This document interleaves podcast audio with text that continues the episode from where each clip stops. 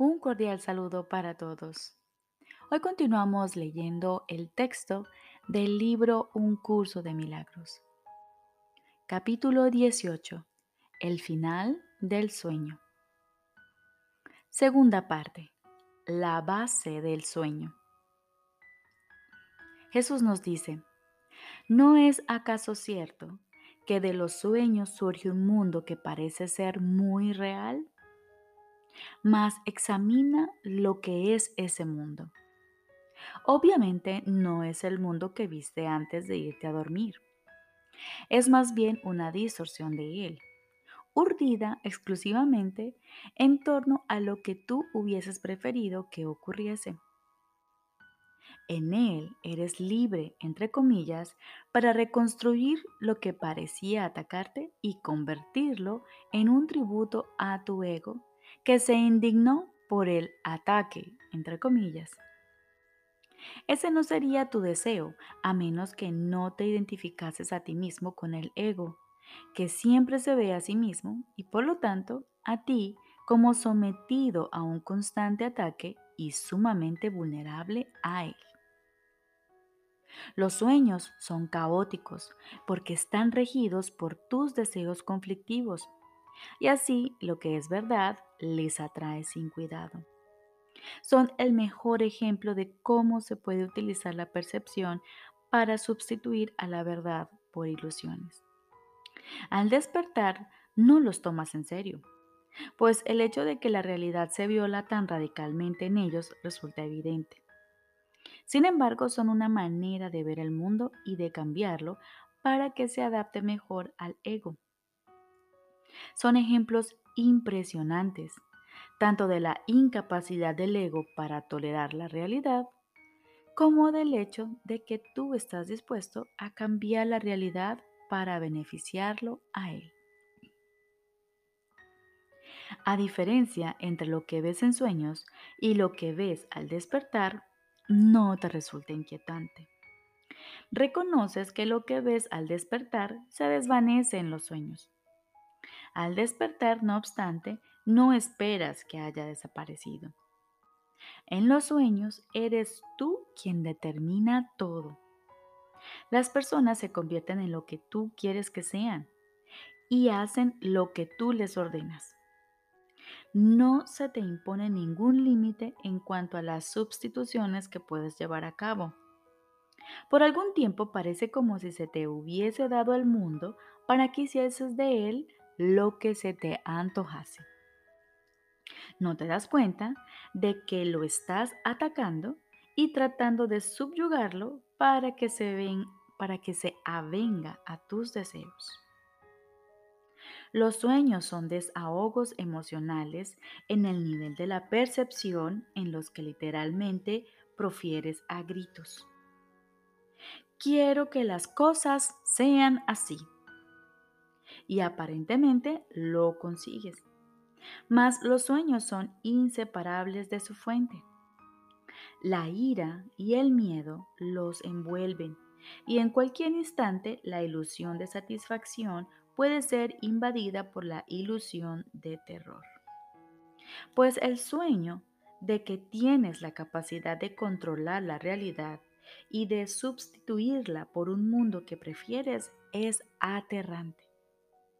Tus intentos de eliminar la realidad son aterradores, pero no estás dispuesto a aceptar esto. Por lo tanto, lo, lo sustituyes con la fantasía de que la realidad es lo que es aterrador y no lo que tú quieres hacer de ella.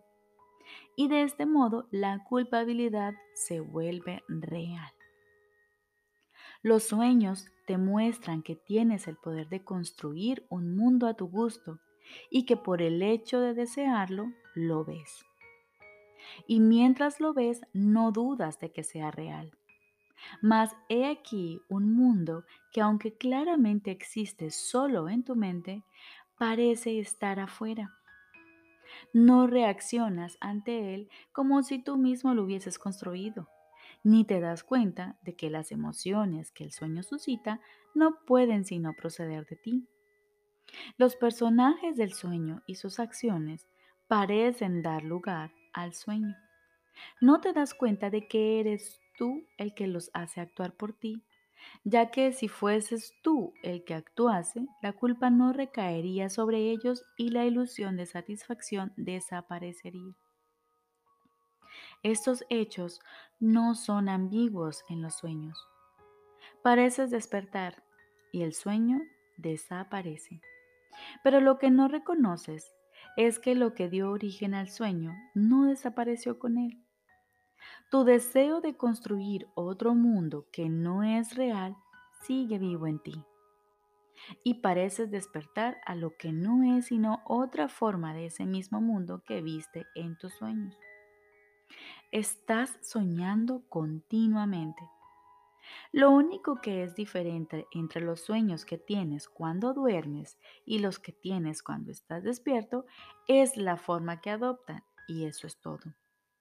Su contenido es el mismo. Constituyen tu protesta contra la realidad y tu idea fija y demente de que la puedes cambiar. En los sueños que tienes mientras estás despierto, la relación especial ocupa un lugar especial.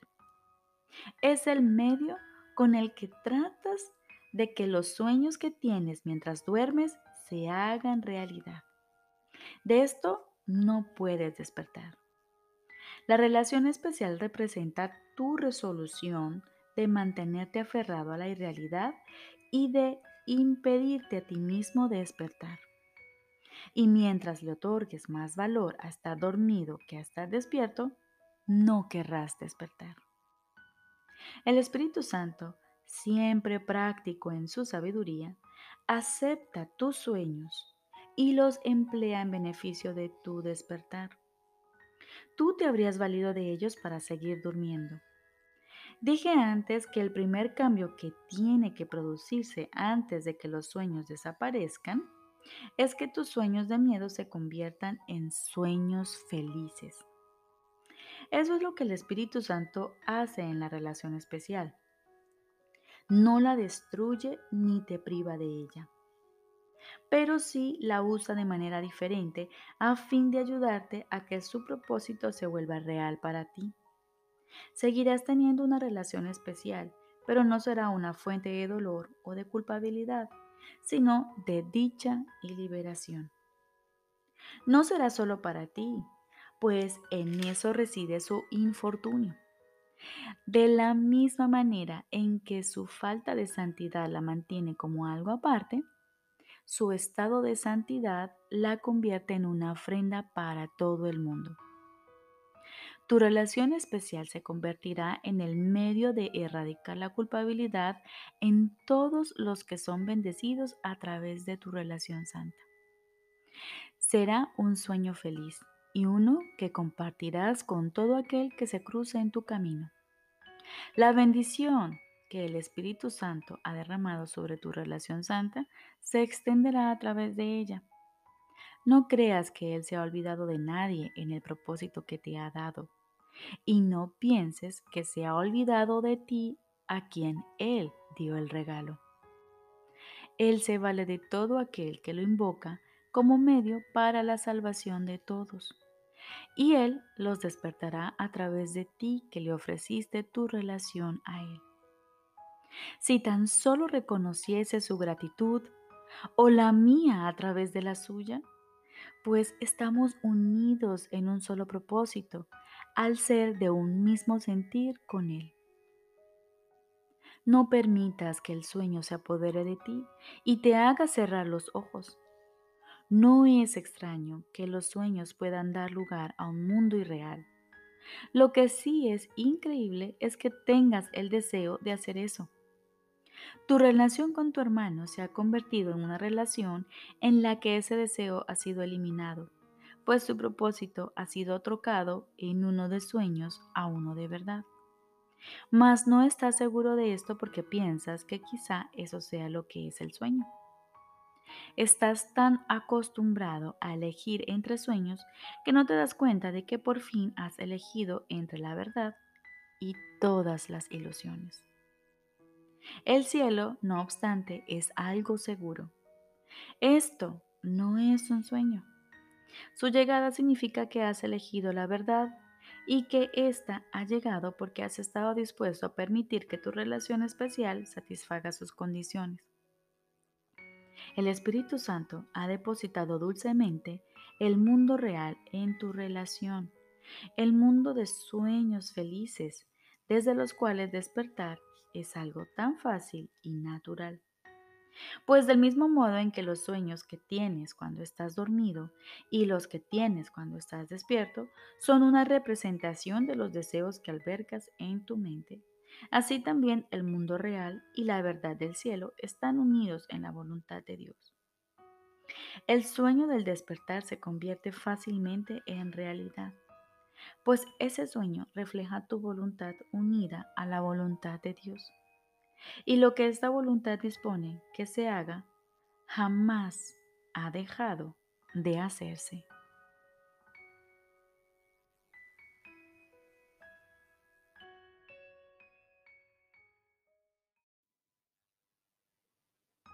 Ahora continuamos con el libro de ejercicios.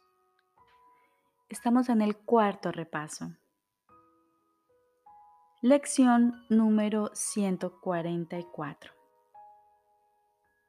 Hoy comenzamos el día con este pensamiento central. Mi mente alberga solo lo que pienso con Dios. Despejamos nuestra mente de pensamientos engañosos y asumimos con actitud receptiva nuestro repaso de hoy. Preparamos nuestra mente para que aprenda la paz y la libertad que estas dos ideas de hoy nos traen. No hay otro amor que el de Dios. En el mundo que veo, no hay nada que yo desee. Repito, no hay otro amor que el de Dios. En el mundo que veo, no hay nada que yo desee. Luego, cerramos los ojos y repetimos estas ideas dentro de nosotros.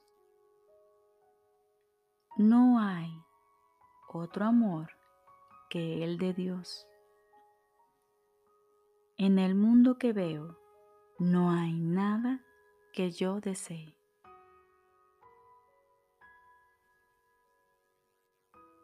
Démonos la oportunidad de escuchar la voz de nuestro Padre y recibir con gozo su regalo su mensaje.